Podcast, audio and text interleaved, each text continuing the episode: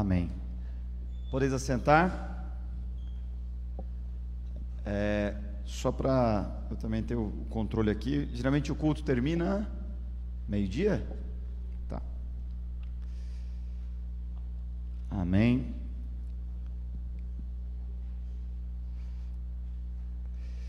Meus irmãos, é, eu estou aqui, eu tenho a certeza e a convicção, pelo mando do Senhor, por uma direção clara e uma direção do Espírito.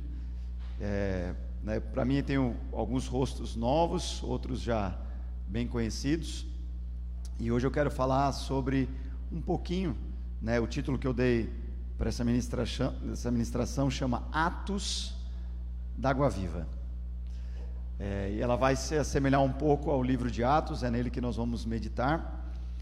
E antes de eu meditar na palavra, eu queria fazer uma introdução, ela vai levar uns 15 minutos pelo menos, mas acho que é importante esses 15 minutos para contextualizar a palavra.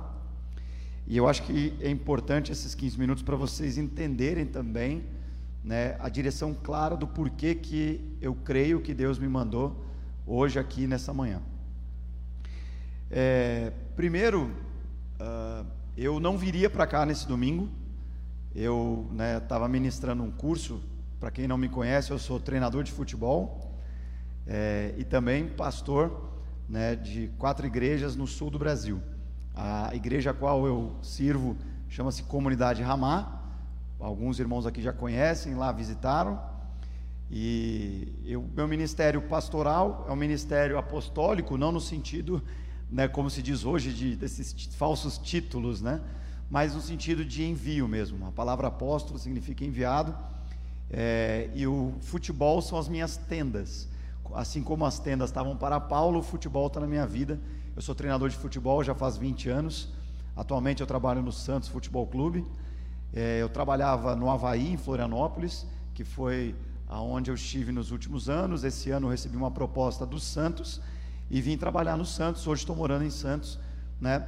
E tive uma ligação e tenho uma ligação muito forte com Água Viva, apesar de num, num, num passado ou presente breve não ter estado muitas vezes aqui com vocês. Mas através dessa introdução vocês vão entender o porquê que eu estou aqui de manhã. E eu estava ministrando um curso em Sorocaba, até um curso com o Filipão, aos palmeirenses, eu sei que o Davi né, filho do, do, pastor Maurício, é palmeirense roxo. Eu estava com né, o Filipão e outros é, treinadores também ministrando um curso em Sorocaba esse final de semana. Eu não estaria aqui no domingo. E há uns dois meses atrás, é, é, minha esposa e eu, né, minha esposa é a Amanda, e a Amanda, ela, eu conheci ela por causa da Água Viva. E, é, e nós estávamos vendo um culto e eu estive orando pelo pastor Maurício, pelos irmãos aqui, e é interessante como essa conexão que Deus tem da minha vida com a água viva, tempos em tempos Deus me traz alguma revelação, Deus me traz algum sonho, Deus me traz alguma direção e eu passo em áudio, né, ligo para o Elias, né, é, enfim, o pastor Maurício fez meu casamento junto ao pastor Érico, né, então eu tenho uma conexão muito forte com a água viva. E aí, na quarta-feira dessa semana, eu tive um sonho com Água Viva. E eu sonhei que eu estava num sítio, que eu estava como se fosse num retiro, e eu estava pregando a palavra, e enquanto eu pregava a palavra, eu, pre... eu estava pregando a palavra que eu vou trazer para vocês essa manhã.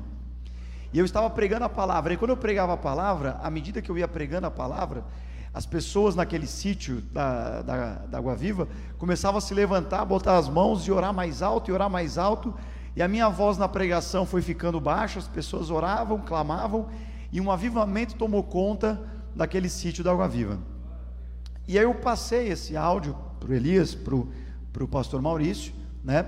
Não disse que eu estava pregando, porque eu não queria fazer menção de querer pregar, mas eu queria fazer menção apenas de uma visita. E aí a minha esposa, na quinta-feira, de quinta para sexta, também sonhou com a Água Viva, ela compartilhou comigo, e eu entendi, eu falei, amém, Senhor, eu entendi. Vamos na Água Viva visitar domingo. E disse para o pastor Maurício Beleza, ó, nós vamos aí visitar, mas meu interesse era visitar. Né? É, quando você é um pastor né, local, né, como né, eu tenho sido já há 13 anos, lá no sul do Brasil, você, você gosta de ir na igreja e ficar na cadeira. Você sente falta. Acredito que o pastor Maurício passe um pouco por isso também.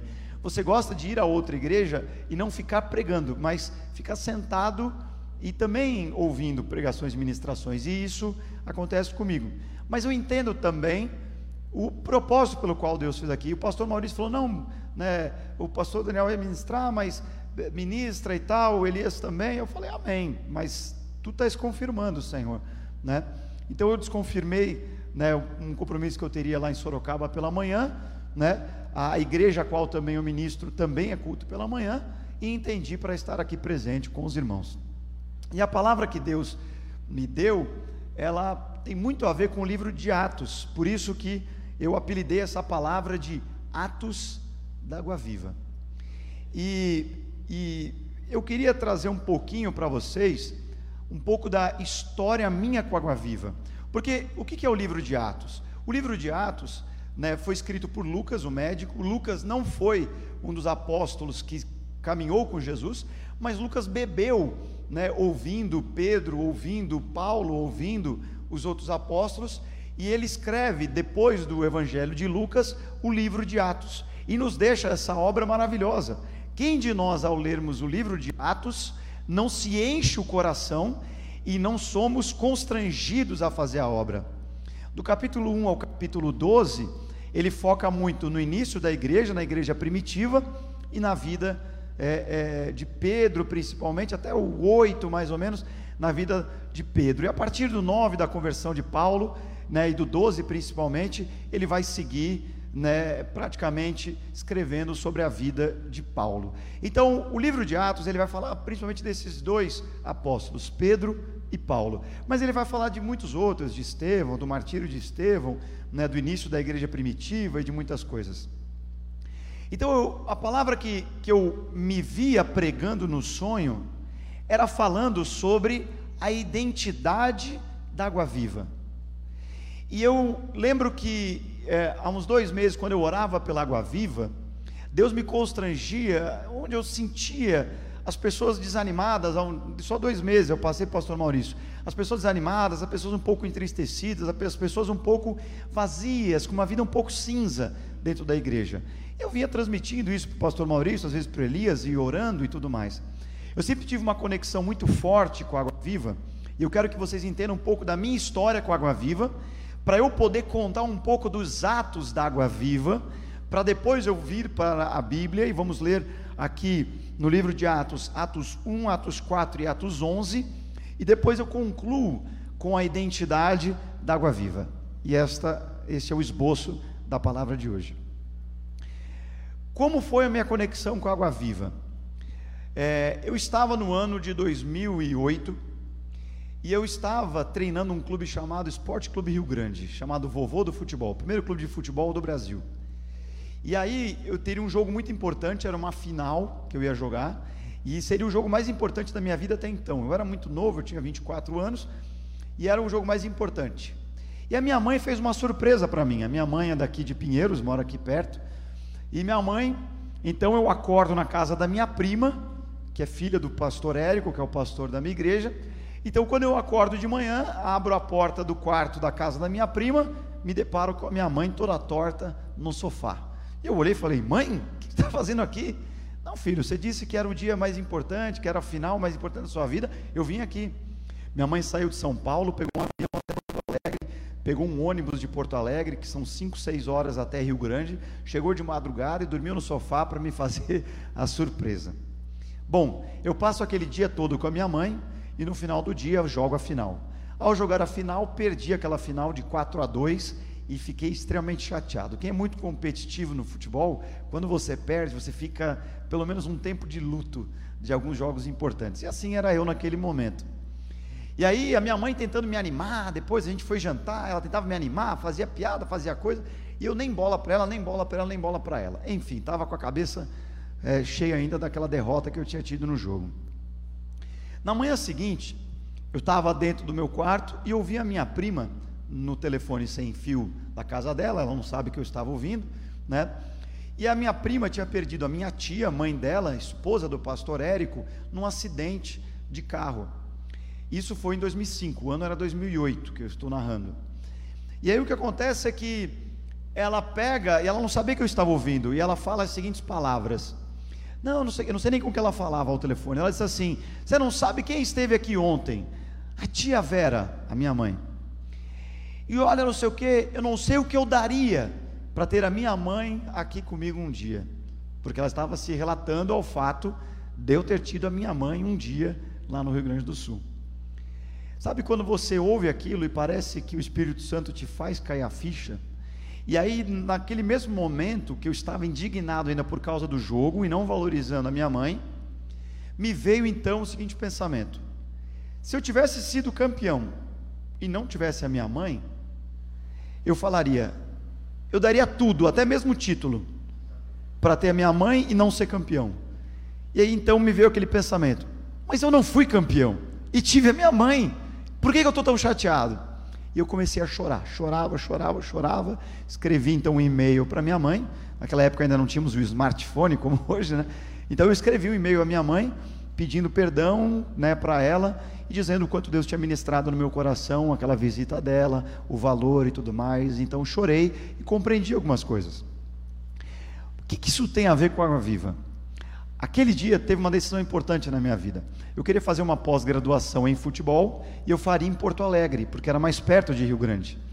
Mas aquilo ali me moveu a fazer a pós em São Paulo, aonde eles moravam, e assim eu teria uma desculpa, né, um pretexto para uma vez por mês, um sábado e um domingo, que era a minha pós, vir a São Paulo fazer a minha pós aqui em São Paulo. E por assim fiz durante dois anos. Durante dois anos, uma vez por mês, eu vinha a São Paulo ver os meus pais, movido por aquela experiência que eu narrei para vocês aqui agora. Um belo dia, uma pós-graduação, tive aula no sábado todo e eu precisava pegar um óculos, porque à noite eu preciso, né? De dia é tranquilo para ver, mas à noite, eu, quando está meio escurecido, eu preciso.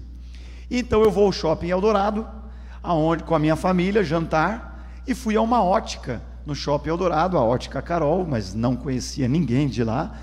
E aí então entrei naquela ótica e eu sempre gostei de vestir camisas, né, com dizeres de Cristo, para permitir com que outras pessoas às vezes possam te abordar, para permitir uma mensagem sem você falar nada, enfim. Né, nunca gostei de tatuar nada referente a Jesus, mas vestir algo referente a Jesus para que as outras pessoas vissem. E aí, né, eu, eu entrei com uma camisa dizendo assim: né, é, é, a glória ao Senhor, minha vida é do Senhor e tal, alguma coisa nesse sentido. Quando entrei naquela ótica, então o, o pastor Maurício, que eu não conhecia, mas então aquele, né, aquele dono da ótica me aborda, bonita camisa. Aí eu falo já, né, poxa, que legal, você gostou? Pois é, né? Tipo, pensei, acho que ele é cristão.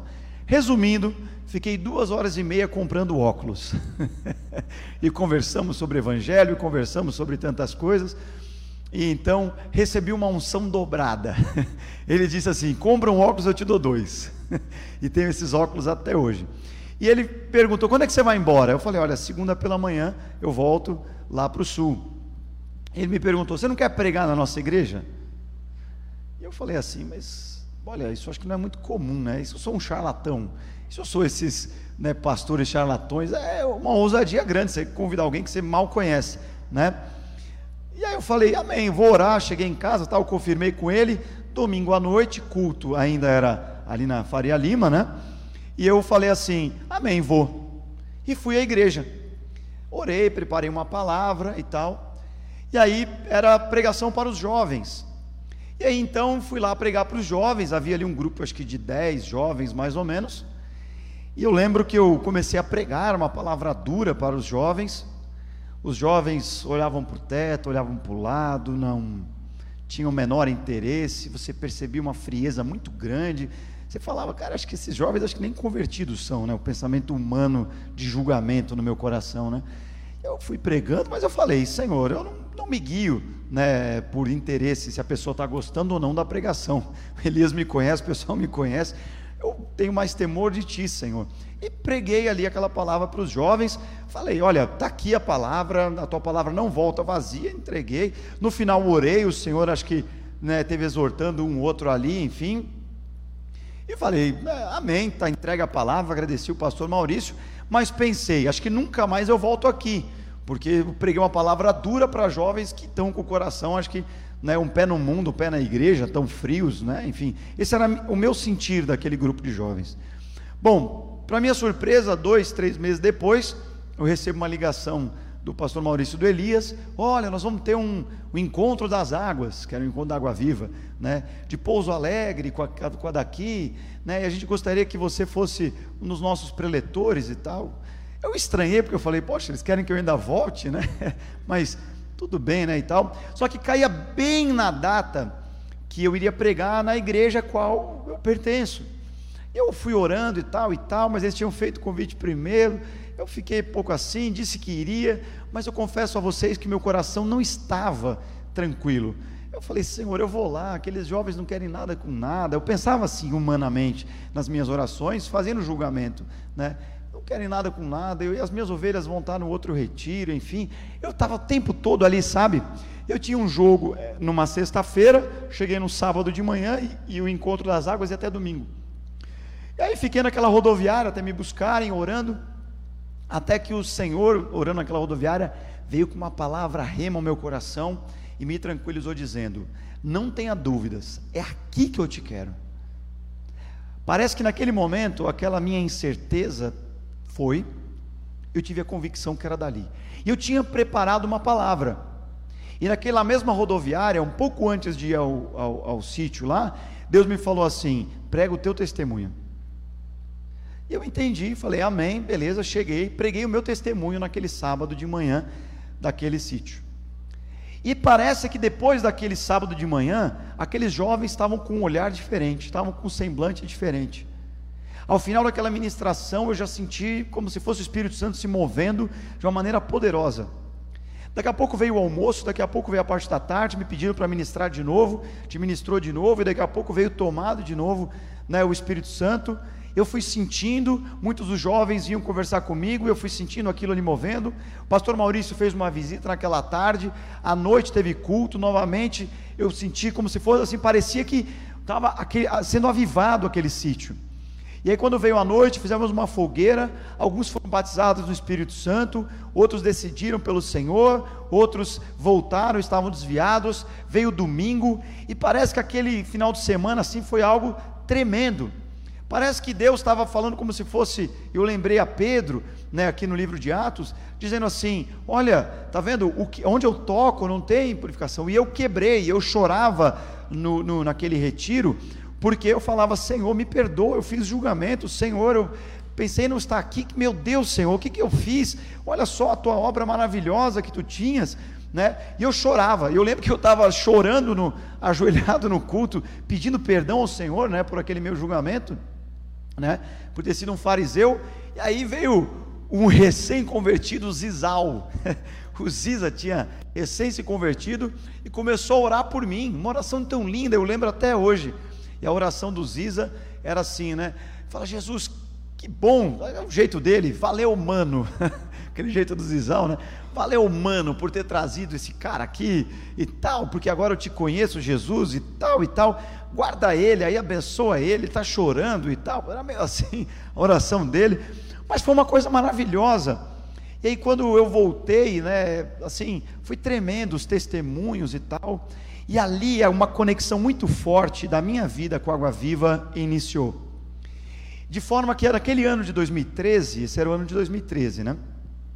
Aquele ano de 2013 foi um ano que eu fui vindo a retiros da Água Viva e vinha é, frequentemente Água Viva. Em 2014, alguns da Água Viva foram ao retiro nosso que a gente tem de carnaval. E também foram muito tocados, né? E eu lembro que foi muito tremendo, né? O, o Pedro né, que, que, que, filho do pastor Maurício, passava por uma fase muito difícil, voltou e estava firme, dando frutos alegre, a Priscila igual. Eu lembro que o Davi também estava desviado, voltou.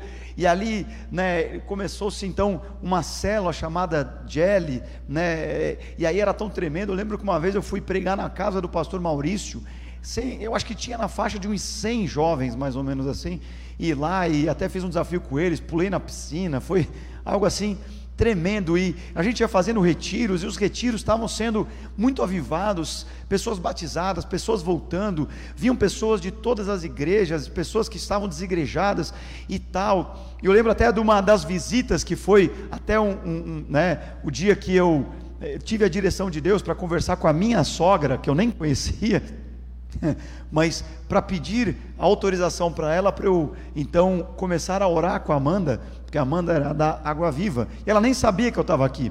Né? Mas aí o, o, Elias falou: não, prega lá na, na nossa cela do Jelly, amém, vou lá. Mas antes de pregar lá, né, o Elias também não sabia direito disso, né? Mas me fez um convite, né? E, e, eu não fui orar pela sogra do Pedro, mas naquele dia eu fui orar pela sogra do Elias. e ali, né, elas passavam por uma fase difícil, né, não conhecia ainda também o, o sogro, quer dizer, que nem parece, parece que você que é a irmã mais velha da Angélica, né? E ali parece que é irmão mais velho da Angélica, o pai, enfim. E ali foi tremendo, né, aquele dia, enfim, parecia assim, parecia que um avivamento estava tomando conta da Água Viva. E era isso que eu estava vivendo junto à Água Viva. E, e para culminar as bênçãos que estavam sem medidas, eu, né, para quem não conhece, eu depois que eu tomei a decisão pelo Senhor de voltar para o caminho do Senhor para valer, né, e eu fiquei sete anos e meio esperando a minha esposa. Durante sete anos e meio eu não beijei, eu não namorei, eu não tive relação, eu não tive nada. Sete anos e meio esperando em Deus. E eu falava isso para os jovens da Água Viva também, né?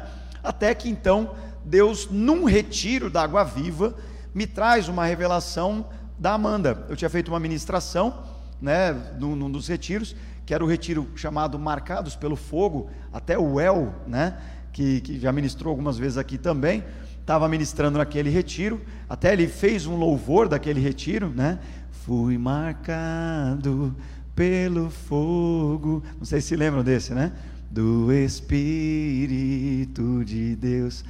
E aí aquele louvor até hoje me move muito o coração. Tem dias que eu faço meu devocional, eu choro ouvindo esse louvor marcados pelo fogo, porque foi naquele retiro que Deus me mostrou Amanda. Eu tinha feito uma ministração, fiz um apelo, tinha uns 50 jovens assim ajoelhados, chorando. Eu comecei a orar pelos jovens. E quando eu fui orar, estava orando pelos jovens, orei pela Amanda. Na, na época conheci ela como amiga, né? Mas orei e de repente Deus com dom de discernimento, me mostrou o coração dela, me mostrou alguém temente a Deus, e eu vi o amor de Deus por ela de uma maneira, falei, caramba, é um coração assim eu quero para minha esposa.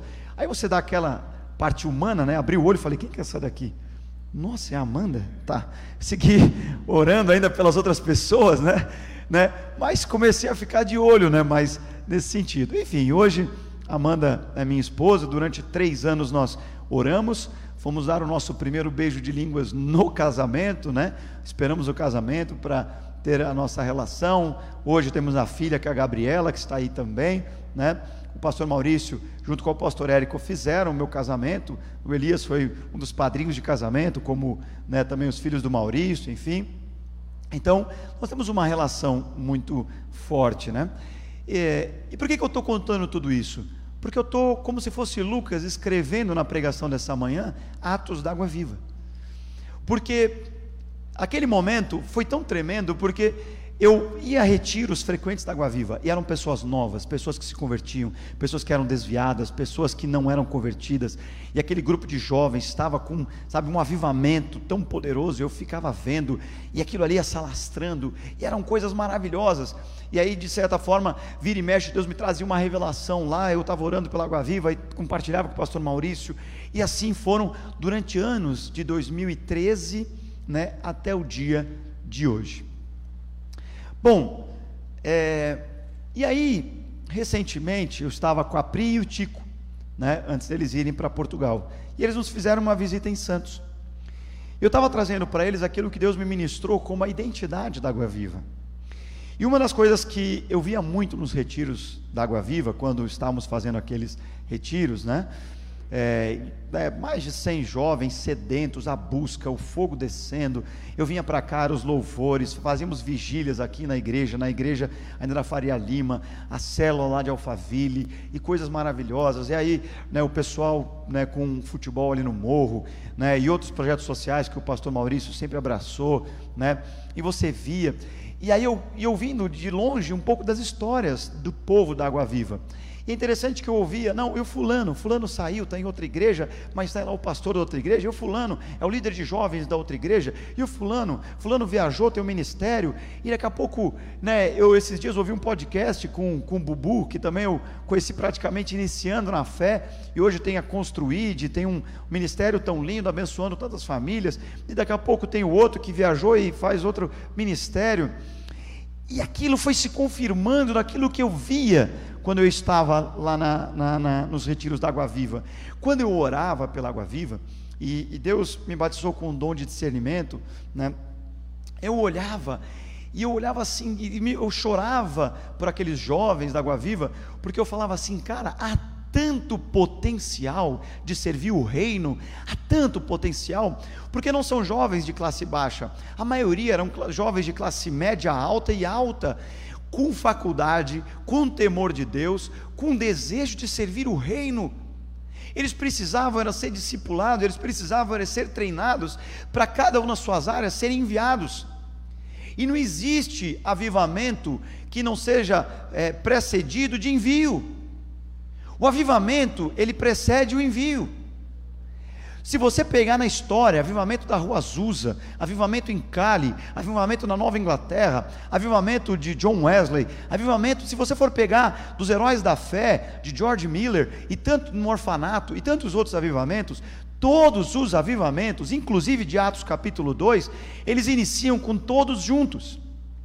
Ele inicia com todos juntos, o Espírito Santo vem sobre aquele povo, dá poder, como diz Atos 1:8, batiza com o Espírito Santo, prepara com as ferramentas que tem e envia. E os envios nunca são prazerosos. A maior parte dos envios é por necessidade de sobrevivência, é por necessidade, é por às vezes discussões, brigas. Na segunda viagem missionária de Paulo, Paulo, e aí, vamos embora comigo, aí Barnabé, vamos lá comigo e tal. Eles têm o desentendimento ali, pai, pá. Então um vai com Marcos para um lado, o outro vai com Silas para o outro, e, e aí duplica a viagem missionária. O povo de Deus estava reunido e Deus levanta, através dos imperadores de Roma, desde o primeiro imperador César, foi passando por Tibérios, foi passando, chegava Cláudio, que era nessa época aqui do, dos, dos, apóstolos, e aí a perseguição comia solta com os discípulos de Jesus. O que, que eles tiveram que fazer?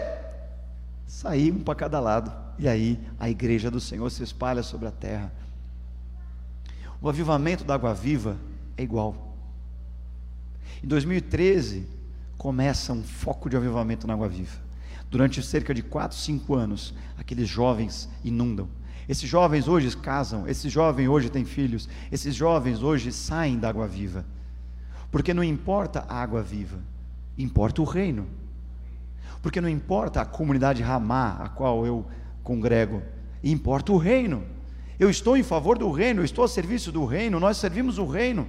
Talvez boa parte de vocês já foi da Batista Memorial, já foi, acho que de outras que o pastor Maurício já foi, talvez estejam aqui, saíram da sua igreja por algum motivo. Talvez muitos que estão em casa hoje, né, de certa forma até acomodados, né, mas no conforto do lar e não vêm aqui mais congregar, mas de certa forma acabam né, é, é, saindo de uma igreja, indo a outra, e aí o que acontece é que eu começo a ouvir muitas histórias. E aquele, aquele se desviou, Gabriel. E aquele, aquele está desviado ainda, vamos orar. Mas e aquele, aquele lá está à frente de uma obra. E aquele, aquele ali se tornou pastor. E aquele ali, aquele ali está com uma obra enorme. E aquele ali, aquele está servindo o reino. Eu falo, caramba, a água viva cumpriu a sua identidade.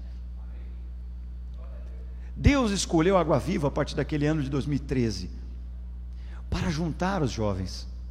O Elias ainda estava recém caminhando na fé, hoje é pastor aqui da Água Viva.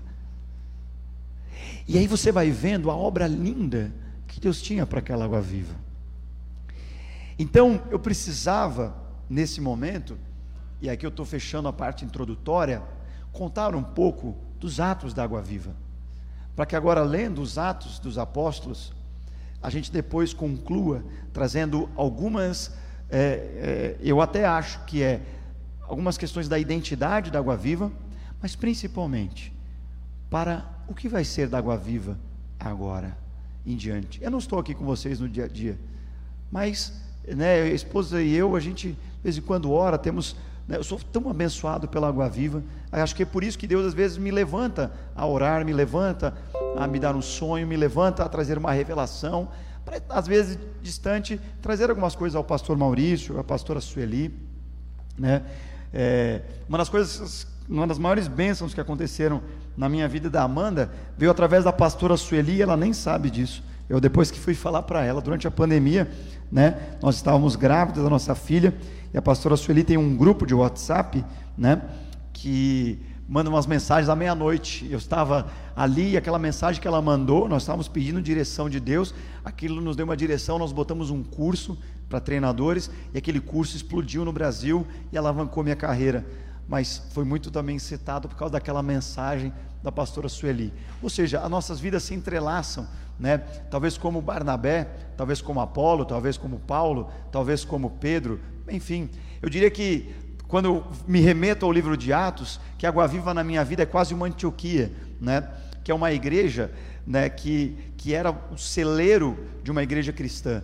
Na primeira viagem missionária de Paulo, e agora já estou entrando no contexto do livro de Atos, na primeira viagem missionária de Paulo, Paulo ele faz uma viagem mais curta ali pela Ásia Menor. Depois, na segunda e terceira viagem, é que ele vai um pouquinho mais para a Grécia, que ele invade um pouco mais a Europa, até que a quarta foi então a Roma para ser preso, e, e aí já conhecemos a história. Mas naquela primeira, ele vai passando ali pela Antioquia, Listra, Derbe, Cônio, vai passando por aquelas igrejas, e ali naquela viagem missionária vai implementando igrejas. E, e o interessante é que o ministério que Deus tem para mim é, é semelhante. O ministério que Deus tem para mim não é um ministério de chegar numa igreja e ter uma igreja grande, gigantesca, né, e tal, não. É de levantar a igreja do zero ou pegar a igreja aos caquinhos e você está servindo ali na igreja. E, é, e o Senhor vai usando o futebol para me enviar para cá, para lá, Ele me envia para onde Ele quiser, mas o futebol é são minhas tendas, para me dar o sustento, para a gente poder servir a obra de Deus. Né? É, e voltando aqui ao contexto da igreja e do livro de Atos, o livro de Atos é escrito por Lucas. O livro de Atos, né, ele começa relatando né, o fim do ministério de Jesus com os discípulos. Jesus morre por volta do ano 30, nós sabemos que o calendário, apesar dele ter 33 anos, mas o calendário começa né, num menos 4 ali, mais ou menos, anos. Né? Então, é, Jesus, ele então deixa os discípulos no ano 30, com 33 anos, e após a ressurreição da cruz, ele ainda fica 40 dias ministrando para os discípulos, ressurreto. Creio eu que isso era necessário para fortalecer a fé dos discípulos, porque quando Jesus vai para a cruz, a fé dos discípulos tinha desfalecido. Porque o propósito, talvez, pelo qual os discípulos seguiam Jesus, estava equivocado. Eles achavam que o reino era terreno, eles achavam que Jesus era rei na terra. E então Jesus, que diversas vezes tinha falado para eles: Meu reino não é deste mundo, né? É, eu estou treinando vocês, vocês não estão entendendo. Mas quando os discípulos então veem Jesus ressuscitado, faz sentido o ministério de Jesus. E aí eles parece que têm então os olhos abertos. Ah, agora entendemos. A gente não é desse mundo. O reino é eterno. Agora nós entendemos, Jesus fica 40 dias ali. E o capítulo 1 do livro de Atos vai então nos mostrar Jesus, então, relatado por Lucas, né, é, deixando os discípulos, ascendendo aos céus, né, e descendo sobre eles o Espírito Santo. Para que no capítulo 2, conhecido como Pentecostes, e Jesus tinha dado uma ordem para eles: ficar em Jerusalém, até que do alto sejais revestidos de poder, dunamis. Esse poder, ele não é poder para a gente fazer o que a gente quer nesse mundo. Esse poder, e ele fala a palavra testemunhas, mas a palavra testemunhas no grego, no original, ela vai trazer mártires. Vocês serão os meus mártires, vocês serão as minhas testemunhas. Através de vocês é que o mundo vai conhecer quem eu fui. Através de vocês, o mundo vai conhecer Deus. Vocês, agora, discípulos, precisam do Espírito Santo para continuar a obra que eu comecei com vocês. Porque talvez, quando, né, talvez o, o discipulador deixa os seus discípulos, e eu posso dizer que eu já passei por isso, implementando as igrejas no sul, agora eu deixei em Florianópolis a quarta igreja que eu implementei, foram quatro igrejas que a gente levantou do zero no sul. E toda vez que eu saio e vou para outra cidade, você percebe no rosto daqueles seus discípulos que ficam, e agora? O que, vai ser da gente? Meu Deus! Gente, vocês não dependem do Gabriel, vocês dependem do Senhor, agora o Espírito Santo vai. E se vocês falharem, eu falhei, porque eu não discipulei bem. então, né, é, é, o Espírito Santo continua. E ali Jesus então falou: Olha, agora eu estou indo, mas o Espírito Santo vem sobre vocês. Então, no Atos 2, eles reunidos em Jerusalém, até mesmo aqueles que estavam indo para Emaús, meio perdido lá, voltam de Emaús, né, porque encontraram com Jesus ressuscitado. E ao partir do pão, as escamas caem nos olhos, retornam a Jerusalém, se agrupam em Jerusalém, e o Espírito Santo vem sobre eles. Mas fazer o quê? Começar a dar direção. E eles começaram de qual ponto de partida? Do que eles aprenderam com Jesus. Então, talvez Pedro, ali não é relatado, mas acreditamos que talvez Pedro se lembrou daquele Mateus capítulo 16, quando Jesus fala para ele, né? Quem vocês acham que eu sou? E Pedro diz: Tu és o Cristo, filho do Deus vivo. E Jesus então pega para Pedro e diz assim: Tu és pedra, sobre esta pedra vou edificar a minha igreja. E Pedro, rocha, pedra, Petrus, né? Simão, que se tornou a pedra, a igreja começa por ti, meu amigo. Então Pedro se levanta e toma a liderança daquele grupo de discípulos na frente do templo. E lá eles começam então a continuar propagando sobre Cristo. E aí que começam a vir alguns judeus que saíam do templo e vinham ali, começam a vir pessoas lá em Jerusalém, que era né, uma, uma cidade muito cheia de, de, de pessoas, principalmente judaica, né, de fortes tradições judaicas, e ali muitos começam a se converter. Eles têm aquele momento do Pentecostes onde falam em línguas e muitos né, judeus e muitos outros começam a ver eles falando em outras línguas e falam: como é que esses caras, esses galileus, que não são eruditos, que não conhecem muitas coisas, como é que estão falando em outras línguas? Eles são pescadores. Como é que esses galileus falam outras línguas?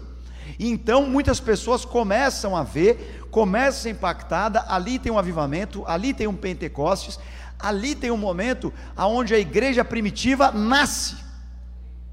E aí começam então a chegar, numa pregação de Pedro, se convertem 3 mil, e começam a chegar, e começam então a levantar outros discípulos, dentre eles Estevão, no capítulo mais adiante. Mas, contextualizando esse momento, o que estava acontecendo na igreja dos Atos dos Apóstolos, narrado por, por Lucas no livro de Atos, é de que a igreja estava nascendo, e ela estava sendo guiada pelo Espírito porque nunca alguém tinha tido um modelo de igreja. A igreja eram as pessoas, não era templo. E eles começaram a entender e lembrar dos ensinamentos de Jesus. Tanto é que escrevem os evangelhos nessa mesma época, um pouco mais adiante. Então vamos ler um pouquinho a partir do capítulo 1 até o versículo 11. Escrevi o primeiro livro falando do evangelho, ó Teófilo, que foi quem Lucas escreveu o livro de Atos, relatando todas as coisas que Jesus começou a fazer e ensinar até o dia em que, depois de haver dado mandamentos por intermédio do Espírito Santo aos apóstolos que escolhera, foi elevado às alturas. Lembraram quando ele foi elevado?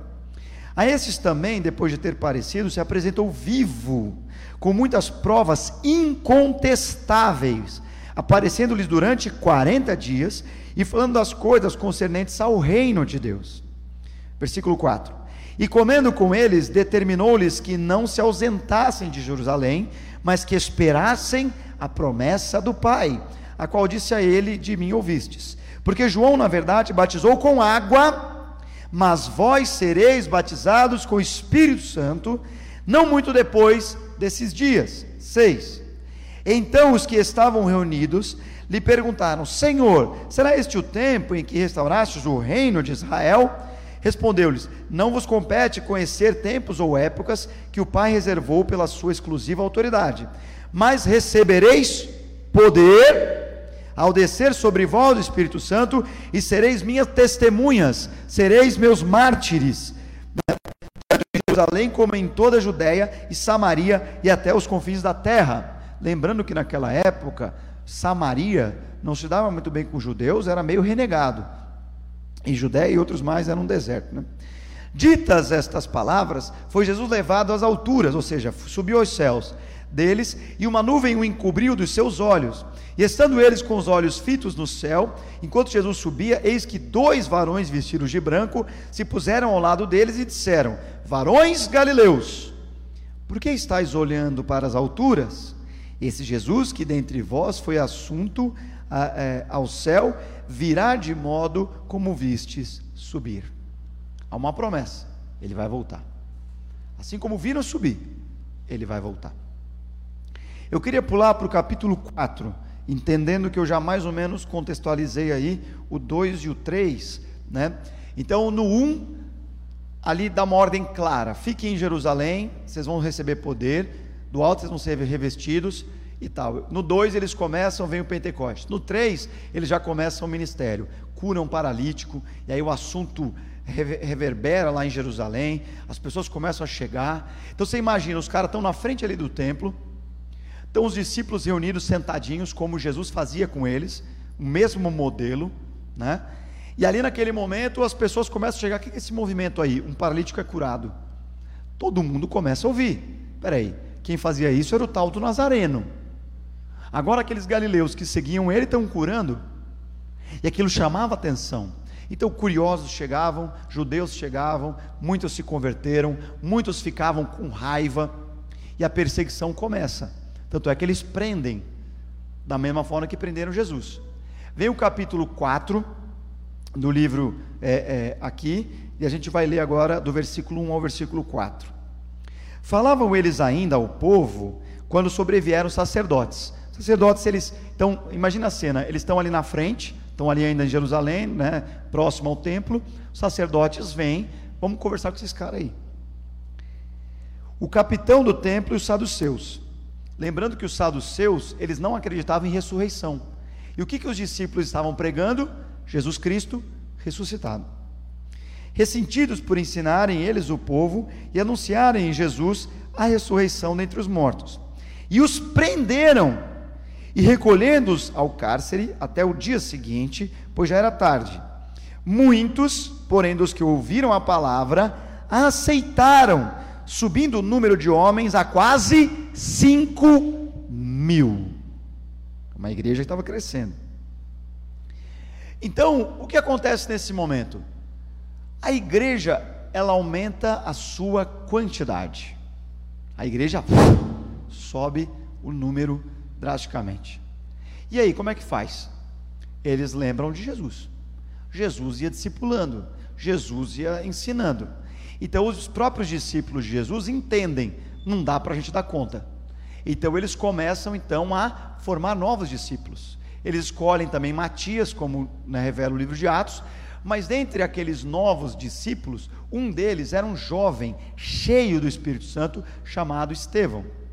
Acontecia também algumas coisas erradas, como em todas as igrejas. Então, no capítulo 5, a gente vê o case de Ananias e Safira, aonde, né, é, é, perdão, é, é, é isso é, na, na, sequência acontece Ananias e Safira, né, é, aonde começa a enganação, então alguns começam a chegar, porque o que, que acontece também ainda no capítulo 4, capítulo 5, né? Da multidão dos que creram, era só um o coração.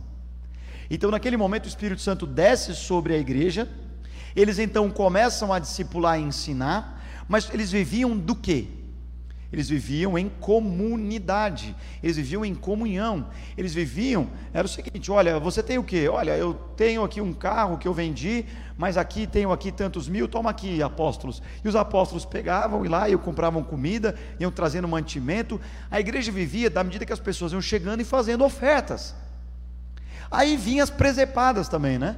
Ananias e Safira chegou lá, mentiu, vendeu o terreno, que a gente não sabe, papapá, e aí cai morto, vem o temor pelo pessoal. Mais adiante a gente vê o caso do Simão mágico, que vem então, faz ali uma. Está né, é, é tá mais ligado à mágica, eles veem os milagres. Então, da mesma maneira como muitos estavam se convertendo, batizados pelo fogo, estavam realmente sendo transformados, também viam aqueles que eram falsos convertidos, não se converteram, andavam junto, mas também não. Da mesma forma, aconteceu aqui na Água Viva. De 2013 para cá, pelo menos da onde eu conheci a Água Viva, e fui sempre conversando com o pastor Maurício e com outros pastores que aqui estavam, veio pastores, saíram pastores, veio ministros de louvores, saiu ministros de louvores, se converteram pessoas do zero, viram pessoas de outras igrejas. Muitos jovens daqui vinham com os intentos do coração errado, não somaram, ao contrário, mais atrapalharam Elias do que ajudaram, mas foi assim também com os apóstolos. Muitos também vêm com intuitos, não somam, mas vieram outros, alguns se desviaram, outros deram frutos. Assim é a igreja do Senhor. Isso não é particular da Água Viva, isso é a igreja do Senhor. Alguns vão permanecer firme e serão salvos. Outros que talvez estão me ouvindo esta manhã ficarão na terra e irão ao inferno, não serão salvos. Porque o fato de estar na igreja ou assistir uma live não traz salvação a ninguém. Nós somos salvos pela fé, nós somos salvos pela graça, nós somos salvos mediante a fé em Jesus Cristo. Mas quando ela alcança o teu coração, a tua vida é transformada e você serve ao Senhor de todo o seu coração.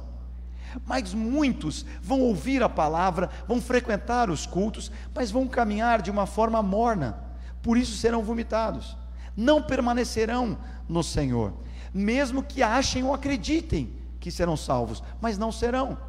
Como diz aquele, o próprio Jesus no Sermão do Monte, em Mateus 7, uma palavra forte: nem todo aquele que diz Senhor, Senhor será salvo. Mas Senhor, eu fiz milagres, eu curei, eu expulsei demônios, eu fiz tantas coisas. Afasta, porque eu não te conheço. Você até fez, você até frequentou, você até caminhou, mas o meu reino não estava no teu coração. Você não servia o meu reino, você servia o teu umbigo. Você talvez era uma seta. O que é uma seta? Uma seta é alguém que, em troca de uma barganha, em troca de um sacrifício corporal, ele quer alcançar o favor de Deus. Muitas vezes o tempo de religiosidade, o tempo de igreja, nos torna uma seta sem a gente perceber. Uma das maiores lutas que eu travo dentro de mim, já preguei sobre isso aqui, é a religiosidade. Porque a religiosidade, ela nos cega, a religiosidade nos amorna, a religiosidade faz com que a gente cumpra mandamentos, mas não por amor a Cristo, mas pelo seguir de regras. E era isso que os fariseus faziam, e Jesus lutava contra isso. Então, voltando aqui a esse paralelo, Atos e, e ao mesmo tempo Água Viva, a igreja quando cresceu, e aí se você for ler as cartas paulinas, você vai ver que cada igreja vai tendo o seu pepino. A igreja de Colosso, por exemplo, que é uma igreja que eu, vou pregar essa noite, então está mais fresquinho na minha memória. A igreja de Colosso foi uma igreja que Paulo, quando ficou três anos em Éfeso, no seu ministério, deu frutos de avivamento. Então, um cara chamado Epáfras lá que foi avivado, talvez foi convertido, foi discipulado, foi então para Colosso. E lá em Colosso, ele fundou e levantou uma igreja, a igreja de Colosso. Paulo nunca tinha estado em Colossenses, mas Paulo escreve a carta aos Colossenses, preso em Roma, porque Epáfras visita ele e conta das coisas que estão acontecendo na igreja de Colosso. E o que, que acontecia na igreja de Colosso? Estavam tendo heresias, estavam tendo falso evangelho. Falsos líderes estavam dizendo que os cristãos tinham que se circuncidar como judeus. Ao mesmo tempo, estava tendo um misticismo religioso misturando o cristianismo com os deuses gregos. Estava tendo um, um, um evangelho distorcido na igreja de Colosso, aonde a palavra estava sendo já misturada com o legalismo judaico.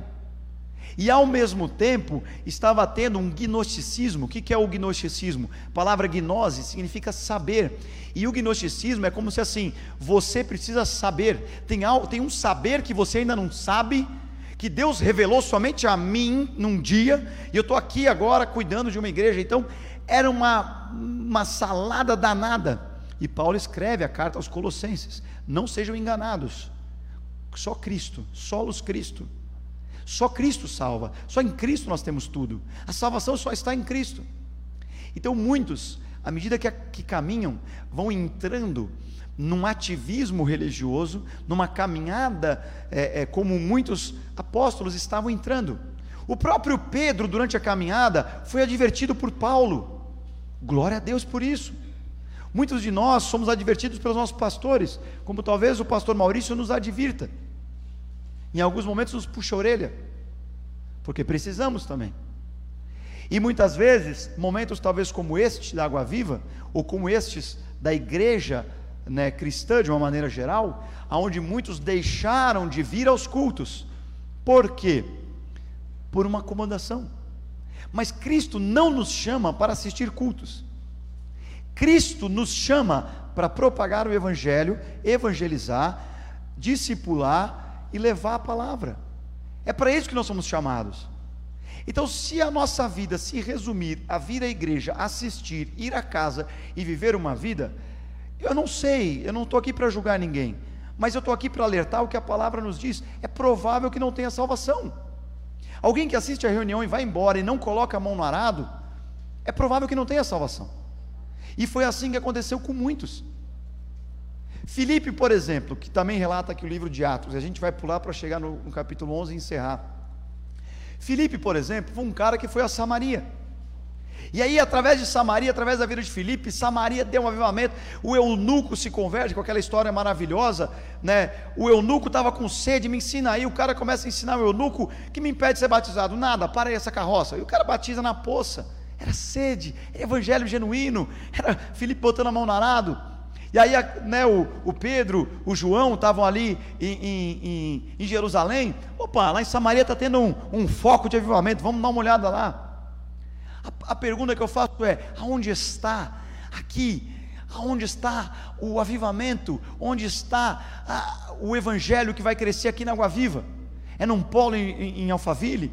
É numa casa de alguém? Aonde está? Em 2013, Deus chacoalha aquele grupo de jovens.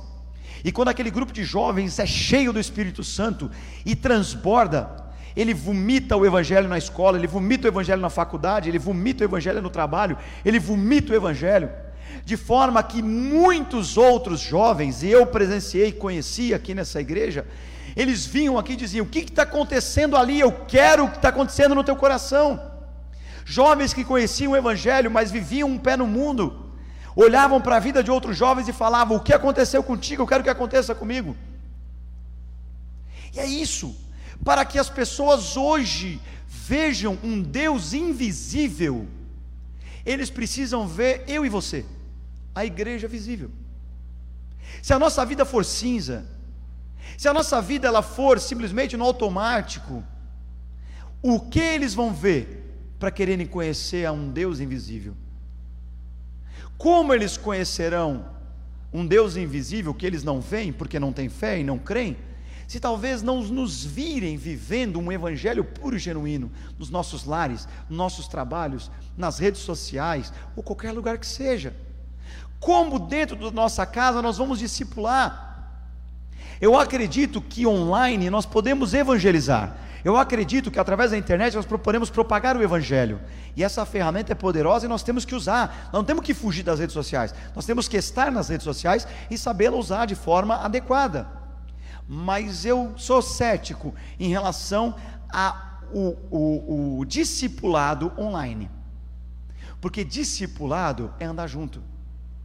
A minha filha Gabi, ela é discipulada, sem eu falar nada para ela. A gente senta na mesa e a gente tenta fazer esse gesto de juntar as mãozinhas para orar. Ela faz isso. Ela vê eu beijando a minha esposa na boca, e ela às vezes quer beijar ou a minha esposa ou eu na boca e não na bochecha porque talvez ela está sendo discipulada que o beijo é na boca, ela não sabe ainda. O discípulo não aprende pelo que se fala, principalmente, mas pela vida do seu discipulador. Os discípulos viram Jesus. Ô Jesus, que troço é esse, cara? Você vai toda hora fugir, dar uma orada? Ensina a gente a orar. Um discípulo vai ser discipulado se ele conviver com seu líder, com seu pastor, com seu discipulador. Como as pessoas vão ser discipuladas se ficarmos no sofá de casa? A gente precisa nesse momento, e eu não estou falando de número, eu estou falando de um. Um discípulo muito bem feito. Vai acontecer igual Paulo e Barnabé. Eles vão se dividir e já não são mais dois, são quatro. Vai Paulo e Barnabé, vai Paulo e Silas para um lado, vai Barnabé e, e, e Marcos para o outro. Porque um discípulo bem feito vai aumentar o reino o reino do céu para uma. Se houver uma pessoa aqui nessa sentado aqui, vamos com muito amor louvar para uma pessoa, orar por uma pessoa, porque pouco importa o número. O importante é o avanço do reino. E assim foi a igreja primitiva. E assim precisamos ser nós também. Para a gente finalizar, Atos capítulo 11, a partir do versículo 19. Então aqui eu queria terminar justamente com uma referência à igreja de Antioquia, que eu fecho com né, o paralelo aqui à igreja da Água Viva. Então, os que foram dispersos por causa da tribulação que sobreveio a Estevão, se espalharam até a Fenícia, Chipre, Antioquia, não anunciando a ninguém a palavra, senão aos judeus, porque foi uma ordem que Jesus deu: comecem pelos judeus, comecem pelos da casa de Israel, depois vão a outros. Alguns deles, porém, que eram de Chipre e de Cirene e que foram até Antioquia, falavam também aos gregos. Lembrando que os gregos, olha, era difícil, porque os caras tinham muitos deuses. Você pregar que só existia um Deus, talvez não era tão fácil. Anunciando-lhes o evangelho do Senhor Jesus. A mão do Senhor estava com eles, e muitos, crendo, se converteram ao Senhor. A notícia a respeito deles chegou aos ouvidos da igreja que estava em Jerusalém, e enviaram Barnabé até Antioquia. Tendo ele chegado, e vendo a graça de Deus, alegrou-se e exortava a todos que, com firmeza de coração, permanecessem no Senhor, porque era homem bom, cheio do Espírito Santo e de fé. E muita gente se uniu ao Senhor. E partiu Barnabé para Tarso, à procura de Saulo, porque era onde Saulo tinha nascido. E lembrando, Saulo, só lembrando, muitos acham que Saulo se converte, caiu do cavalo, vai até lá, fica lá três dias com Ananias, tem então, volta a ver, se batiza, começa o ministério dele. Ah, ah, só um paralelo interessante. Saulo tem aquela experiência no capítulo 9 de Atos, se converte, e aí ele vem para onde? Para Jerusalém, achando assim: eu sou o mais preparado de todos, porque eu vi Jesus e eu conheço muito bem o povo judeu, eu vou pregar para eles. E Deus fala: não é você agora, sai, volta para Tarso. Não, mas é, volta para Tarso. E os discípulos, volta para Tarso. Barnabé teve um, um, período importante, porque Barnabé que chegou para os discípulos e falaram: rapaziada, calma, o Saulo agora é dos nossos. Ele perseguiu e matou a gente, mas agora é dos nossos. O Barnabé faz essa interlocução. Então o Saulo, ele vai para onde? Ele vai lá para o deserto dele ser tratado. E o, e o ministério de Paulo só começa dez anos depois. E aí Deus usa ele poderosamente. Então o que, que o Barnabé estava fazendo aqui no caso ainda, né? Nós estamos no capítulo 11, então recém-convertido jovem Saulo, que foi convertido vendo o martírio de Estevão. Estevão, jovem cheio do Espírito Santo, foi apedrejado, olhou para o céu, viu Cristo à destra, de pé, um dos únicos relatos da Bíblia que fala que Cristo estava de pé ao lado do Pai, para receber Estevão. E o jovem Saulo, a Bíblia diz que consentia a sua morte segurando as túnicas, mas aquilo ficou no coração do jovem Saulo, vendo aquele martírio de Estevão. Então Saulo depois tem aquela experiência de, perseguir, matar cristãos, se torna um cristão, vai para Tarso e fica lá. E Barnabé agora dá um pulinho até Tarso. Continuando. E partiu Barnabé para Tarso à procura de Saulo. Tendo-o encontrado, levou-o para Antioquia. E por todo um ano se reuniram naquela igreja e ensinaram numerosa multidão. Em Antioquia foram os discípulos pela primeira vez chamados cristãos. Depois você vai falar, acho que no capítulo 26 de Atos, novamente, cristãos. Recebemos nossa identidade, pequenos cristos. 27. Naqueles dias desceram alguns profetas de Jerusalém para Antioquia. Nota, está acontecendo alguma coisa em Antioquia que está todo mundo indo para lá. E apresentando-se um deles, chamado Ágapo, dava a entender pelo Espírito que estava para vir grande fome por todo o mundo, qual sobreveio nos dias de Cláudio. O imperador Cláudio teve uma fome muito grande em Roma, e Cláudio teve que lidar com isso, mas o Cláudio não sabia lidar muito com isso também. Então veio fome em Roma. Os discípulos, cada um conforme as suas posses, resolveram enviar socorro aos irmãos que moravam na Judéia. Antioquia era uma cidade rica, e aí começou a abençoar os outros discípulos como abençoou a Paulo também. O que eles, com efeito, fizeram enviando aos presbíteros por intermédio de Barnabé e Saulo. Vocês terem uma ideia, a distância de Antioquia, que fica mais ou menos hoje na Turquia, né, mas na época era a capital da Síria, e era segunda, o segundo maior foco cristão do Império Romano. Primeiro, obviamente, Jerusalém, depois Antioquia. Antioquia é, era a capital romana na Síria, né, servia como instrumento para dominar a, a própria Síria. E Antioquia era um centro de atividade missionário cristã. Era de Antioquia que saía um foco de muitos cristãos e iam chacoalhando outros lugares. Éfeso, chacoalhava é, é, Jerusalém, é, região. É, e aí de Jerusalém o pessoal ia para Antioquia. De Jerusalém o pessoal ia para Antioquia. E aí o que, que acontecia? Em Antioquia, eles eram então avivados, ali estava acontecendo, e iam indo para outras igrejas. E o jovem Saulo ainda estava vendo com Barnabé, ainda não tinha iniciado aquele ministério, mas iria iniciar. E eu queria fechar com essa reflexão, por quê? Porque eu vejo Água Viva como Antioquia. Eu vejo a igreja Água Viva como uma Antioquia. Muitos que saem de Jerusalém vêm para Água Viva. E quando eu agora estou fazendo um, um paralelo de Jerusalém, estou dizendo igrejas muito boas, igrejas com palavras. Aqui eu estou falando talvez para a totalidade já convertido, que provavelmente não nasceu na Água Viva, foi da igreja batista, memorial, de outra igreja, mas que provavelmente em algum momento veio para cá. Sai de Jerusalém, vem para Antioquia. Antioquia ficava quase 500 quilômetros de Jerusalém, 480 ao norte. De Antioquia, a Grécia começou também a conhecer o Evangelho. Éfeso, que ficava na Turquia. Mas a Turquia, hoje, praticamente dois mil anos depois do início da igreja, ela tem pouquíssimos cristãos. E a gente sabe até da perseguição que tem na Turquia hoje. O avivamento que aconteceu no norte, por exemplo, da Escandinávia, hoje também não tem. Eu morei na Escandinávia e lá não tem mais isso. Então, durante muito tempo eu vi os atos das água, da água viva. Eu vi Deus levantar nessa igreja muitas pessoas, abastadas financeiramente, que abençoam tantos outros. Eu já fui muito abençoado pelo pastor Maurício. Esse óculos que eu tenho, eu fui abençoado pelo, pelo Elias, né? E, e muitas e muitas pessoas são abençoados por essa base missionária chamada Água Viva. Aqui nós temos uma palavra muito boa. Aqui nós temos pastores eruditos da palavra. Aqui nós temos um louvor com pessoas que são conhecem muito os instrumentos musicais. Aqui nós temos talvez médicos, advogados, empresários. Aqui nós temos pessoas que estão sendo chamadas para fortalecer o corpo de Cristo. Acabou hoje na Turquia o cristianismo. O que será da água viva nos próximos anos? Hoje vocês que estão me ouvindo essa manhã são água viva. Deus mandou um avivamento em 2013 na Água Viva. Eu vi, eu vi, eu vivenciei esse avivamento.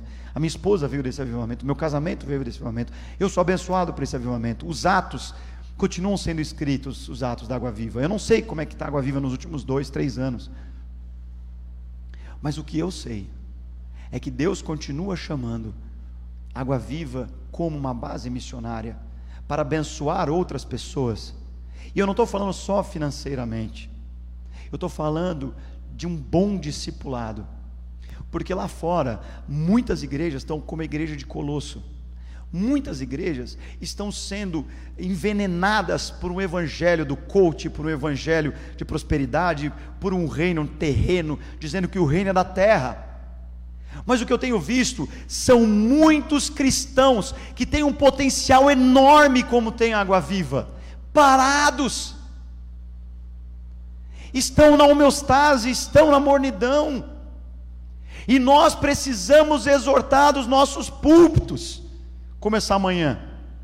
Eu não tenho dúvidas que esse foi o sonho que Deus mandou me chamar na quarta-feira, quando me chamou e eu vi. Eu vi aquela igreja com as mãos erguidas, louvando, orando, pregando, e o avivamento tomava água viva. Aquilo não era do culto de domingo, mas aquilo eu creio que é o que está para acontecer proximamente. Nenhum avivamento teve início sem oração.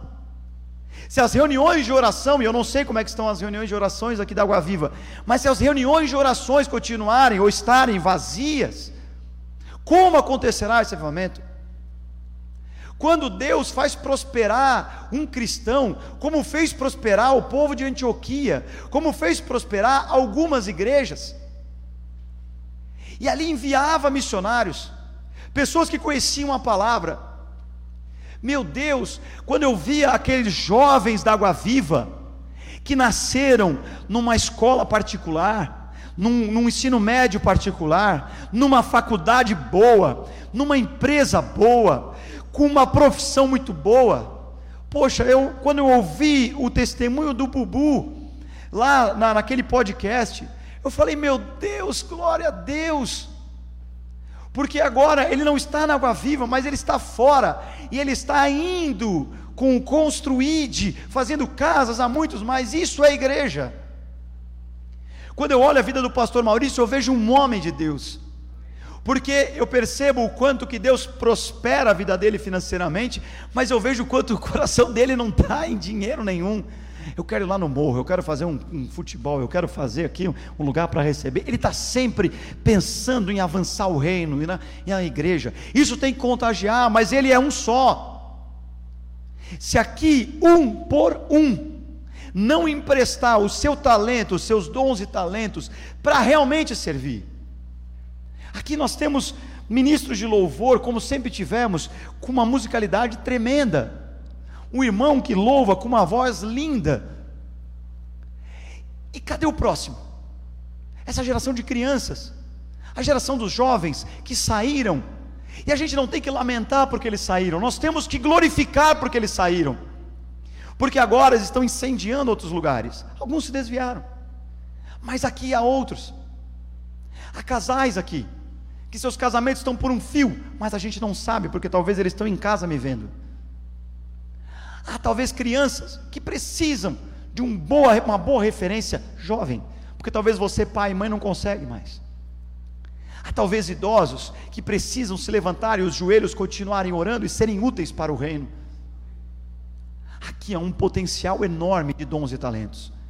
A gente não pode cair numa possível hipocrisia de chegar e dizer: Meus dons e talentos são para te servir, e não servir.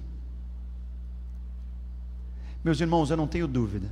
Deus me deu aquele sonho porque Ele quer trazer e levantar. Eu não tenho dúvidas. A pandemia esvaziou as igrejas. Porque eu, eu creio que Deus tem nos levado às casas, Deus tem nos levado às ruas, Deus tem nos levado às praças, Deus tem nos levado à internet. Mas se a gente não pagar o preço, um por um, como os discípulos fizeram, e o Espírito Santo está ao nosso favor, Disponha os seus dons e talentos. O Espírito Santo vai te dirigir. Porque não é sobre fazer, é sobre ser um com Cristo. Se sermos um com Cristo, nos tornaremos cristãos, como foram chamados em Antioquia. Se formos cristãos, os outros verão em nós Cristo. E se os outros virem em nós Cristo, os outros vão caminhar conosco. As igrejas hoje estão carentes de Cristos. Porque as igrejas hoje estão cheias de fazeres, estão cheias de prosperidade, de coaching, de, de um monte de engodo. Aqui tem palavra, eu sei que tem. Aqui tem pessoas que manuseiam essa Bíblia de cabo a rabo e que já leram. Aqui tem mestres que podem ensinar. Aqui tem pessoas que eu sei que têm um potencial enorme. E os que estão em casa também. Para que aconteça um avivamento. Que, que a água viva se levante. Que a água viva ore que Água Viva, no ano de 2022 que venha, se coloque a orar, se dobre os seus joelhos, coloque a ensinar, ainda que tenha um. O avivamento às vezes começa com um. E eu lembro desses atos da Água Viva de 2013, né, o tempo que eu estive aqui. E Deus chamou outros, que agora eu estou conhecendo, e que talvez estão me conhecendo. Que Deus abençoe esse ministério e que Deus possa avivar aqui. Amém? Vamos ficar de pé, vamos orar aqui, encerrando. E os irmãos que quiserem vir, Elias, eu vou orar aqui e vou entregar para vocês. Senhor Jesus, eis aqui a tua palavra em obediência àquele sonho, Pai. E eu lembro que naquele sonho, tu me dirigirias a essa palavra. Ainda em dúvida, tu levantavas um sonho na minha esposa, Pai. E Senhor Jesus, eu creio, Pai, que através da vida do pastor Maurício, Senhor, ele como um pastor dessa igreja, ele tem visões, ele tem o amanhã, ele consegue visualizar, ele sabe para onde ir. Senhor, eu creio, aqui tem orado, se talvez é momento de se levantar o, o tabernáculo aqui de Pinheiros e ir ao Alphaville, eles estão orando, eu não sei, Pai, mas Senhor, eu creio que Tu vais dar a direção. Mas assim como talvez Tu me levaste a comprar aquele óculos, e Tu me levavas, Senhor, a conhecer esses jovens, e apenas eu fui um Barnabé, talvez eu fui, Senhor, apenas alguém junto, Pai, para vivenciar ó Deus, dá todo aquele avivamento na vida de muitos jovens, de Alphaville, de Pinheiros e de muitos lugares. E Senhor, a cada culto vinha mais jovens, e a cada célula vinha mais jovens, e a cada lugar vinha mais jovens, e os jovens inundavam esta igreja, e os jovens, ó Deus, proclamavam o Evangelho. Muitos, ó Deus, talvez se desviaram, mas vão para outras igrejas e vão conhecer. Senhor, ao mesmo tempo eu vejo muitos, Senhor Jesus, jovens liderando outras igrejas, ó Pai. E dali foi o foco, Pai. E Senhor, eu creio que tu levantas, ó Pai, esta água viva como uma Antioquia, Senhor, como ser um centro missionário, aonde há cristãos, aonde há pessoas, ó Pai, que vão se levantar e vão a Grécias, vão a Listras, Débios, Icônios, a Éfeso, vão, Senhor Jesus, para todos os lugares. Tu trazes muitos, ó Pai, de Jerusalém, tu trazes muito de outras igrejas para cá, porque tu queres levar o teu reino através daqui, Senhor. Pai, levanta, Senhor, outro foco de avivamento. Desperta, Senhor, irmãos a orarem, aqueles que estão atrofiados na oração. Levanta, Senhor, irmãos que têm os dons de mestre, Senhor, a ensinar outros mais da Bíblia. Senhor, levanta, Senhor, irmãos, a tocar os instrumentos, a cantar aqueles que ainda não sabem tocar. Levanta, Senhor, eu creio que muitos daqui falam inglês, falam espanhol, falam outras línguas. Prepara novos jovens, novos, ó Deus, que vão ensinar na internet através do inglês e outras línguas, Senhor. Tu levaste, eu creio, a Priscila agora para Portugal. Tu levou o Bubu, Senhor, para outra. Tu levou o Paludo para outra. Mas tu escolheste o Elias para permanecer aqui, Senhor. A tua obra é linda, Pai. A tua obra é linda, Senhor Jesus. E aqui nós podemos ver, Senhor, a tua obra perseverando e continuando. Dá visão ao Maurício, dá visão ao Elias, ao pastor Daniel, a outros pastores aqui, Senhor. Levanta os teus servos neste lugar. Dá encorajamento, Senhor nos faz lembrar dos atos dos apóstolos, nos faz lembrar, como hoje, dos atos da água viva, Senhor, para que possamos, ó Pai, proclamar o Teu Evangelho e continuar usando tremendamente, Senhor, este lugar, Senhor Jesus, e que esta palavra venha, Senhor, cair como uma semente em terra fértil, Senhor, porque é a palavra, não sou eu, é a palavra, Senhor, que aqui haja um despertamento, Senhor, que aqui haja um encorajamento no dia de hoje. Para isso necessitamos do teu espírito, que é quem conduz a igreja. Porque qualquer eloquência, qualquer habilidade, qualquer coisa humana, ela fica nessa terra. Mas o teu Espírito Santo, Pai, é quem dirige, é quem faz com que a igreja avance e o teu reino avance. Sozinhos não somos nada, solos Cristo, somente tu, Senhor, é que podes fazer. Eis-nos aqui, Senhor Jesus. Ó Deus, eis-nos aqui. E que esta palavra venha fazer moradas nos nossos corações. Em nome de Jesus. Amém. Amém. Elias.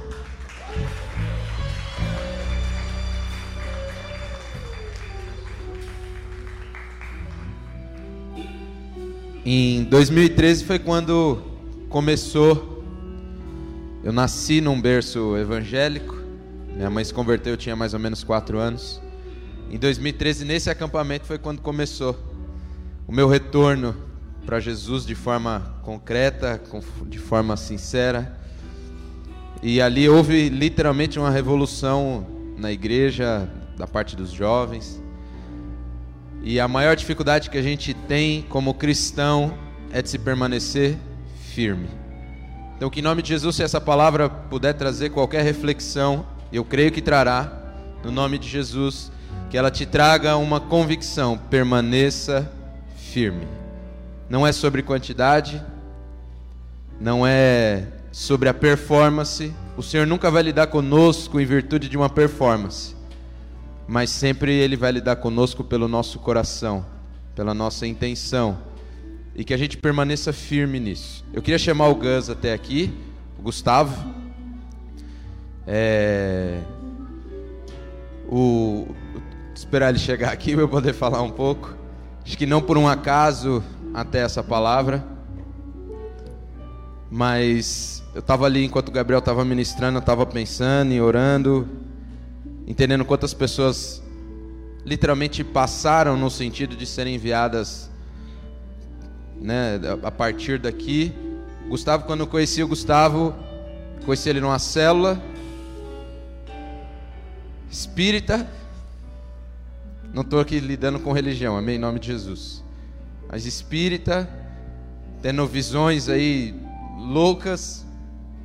E eu olhei ali e falei: Jesus, eu tenho um papel como igreja na vida dele, de apresentar o Senhor para ele.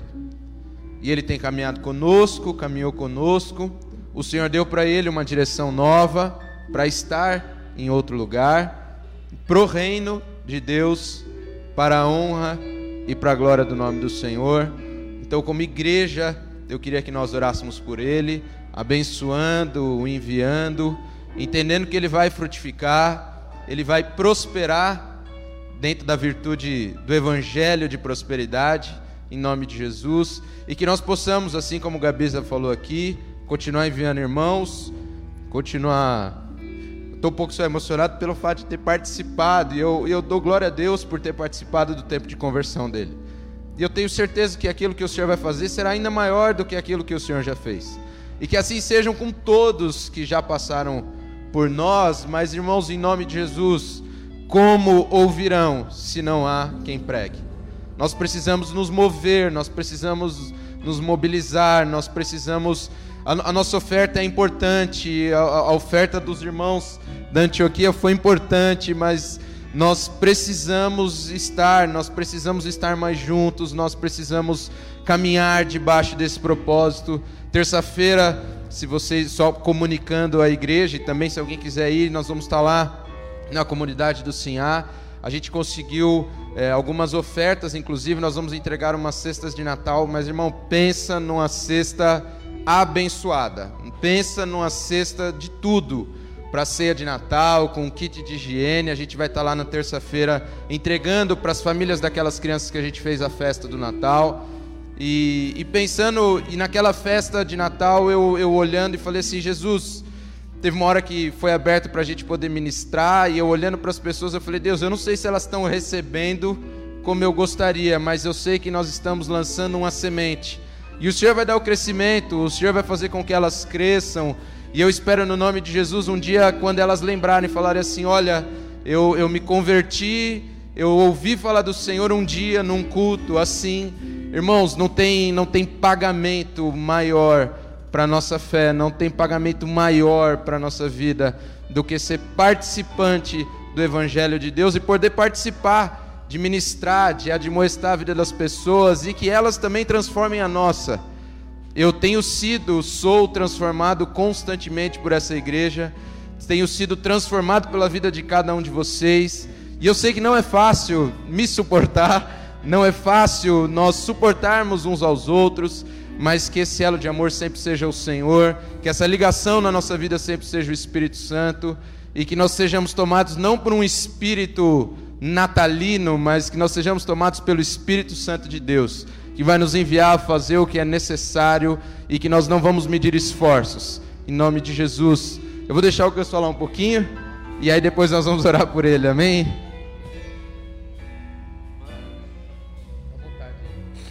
Nossa, sacanagem, velho. Ai, meu Deus.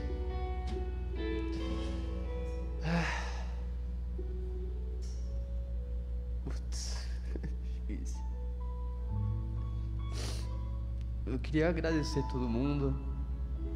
Obrigado porque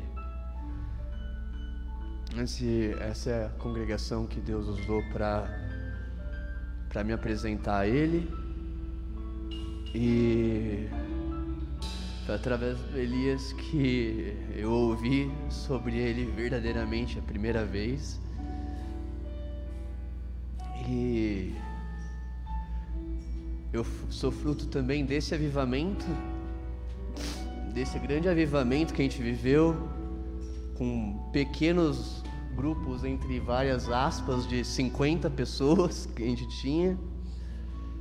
E graças a Deus, eu sempre falo isso, graças a Deus, foi esse lugar que Deus é, usou para me chamar para Ele, porque as lições que eu aprendi aqui eu vou poder usar para o resto da minha vida, para o resto da minha caminhada.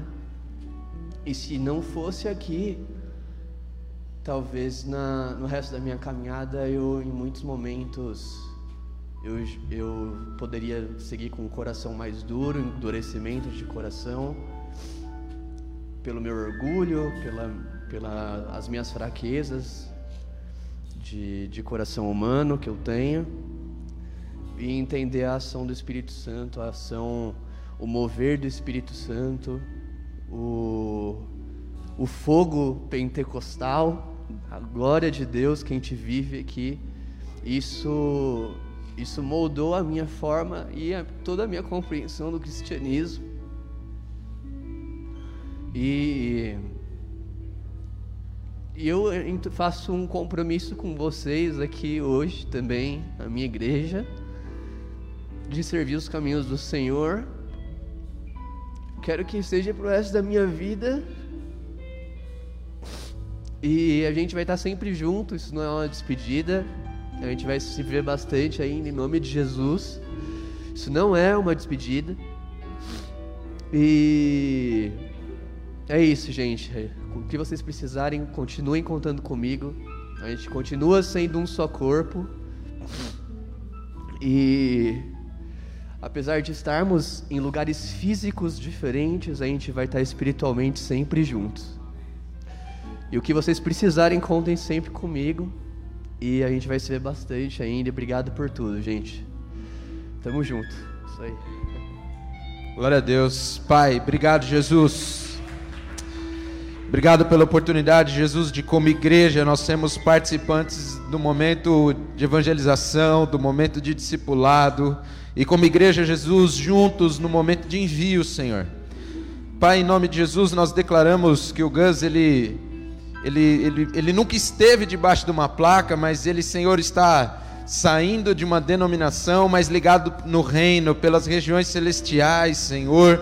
Nós somos ligados neste propósito, nós somos ligados por este evangelho. O capacita cada vez mais, dá ele discernimento, sabedoria, Jesus Pai, que ele possa desenvolver cada vez mais o ministério dele, por onde ele for, que ele seja uma bênção, aonde o Senhor enviá-lo, Senhor, que ele seja uma bênção, que ele pregue sobre o teu evangelho em tempo e fora de tempo, Senhor. E nós te louvamos, Jesus, porque para o teu amor, para a tua palavra, Senhor, não há uma placa, não há geografia, Senhor, que possa nos distanciar. Jesus, por isso, como igreja, nós nos enviamos embaixo de bênção, Senhor, para a honra e para a glória do teu nome. Te louvamos por sermos participantes da vida dele, Jesus, e que assim seja ainda por muito tempo, em nome de Jesus. Amém e amém.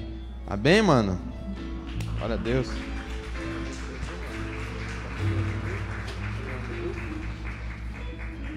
Amém, irmãos? Então, não se esquecendo, terça-feira nós vamos estar lá entregando as cestas. Quem quiser ir na Zona Leste pode falar com a gente. É...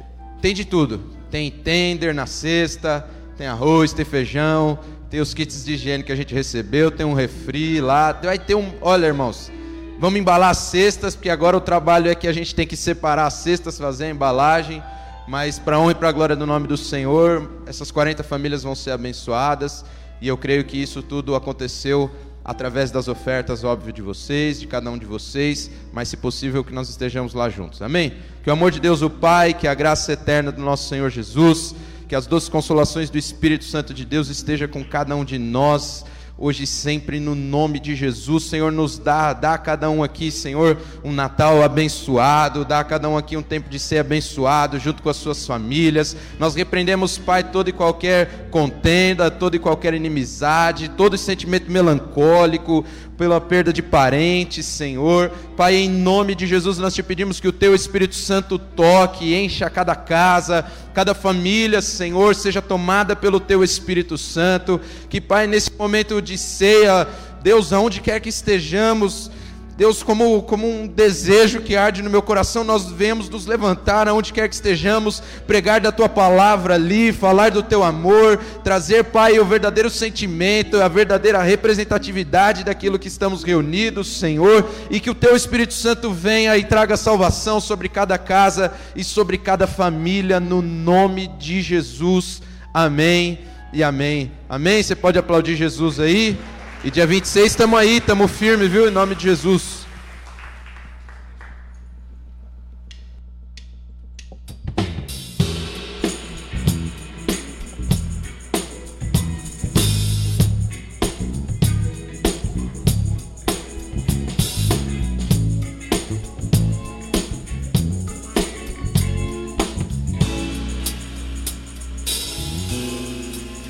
Quero louvar-te sempre mais e mais.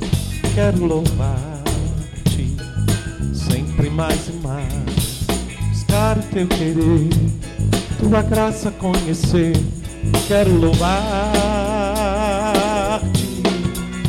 quero louvar-te sempre mais e mais.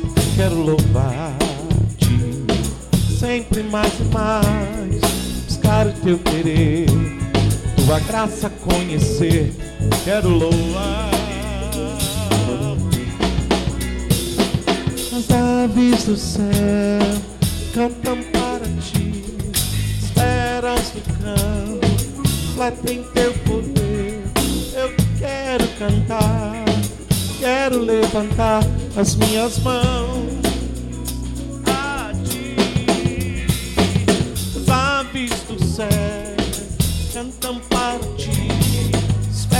Do campo, refletem teu poder. Eu quero cantar, quero levantar as minhas mãos a ti, aleluia, aleluia. Eu te amo,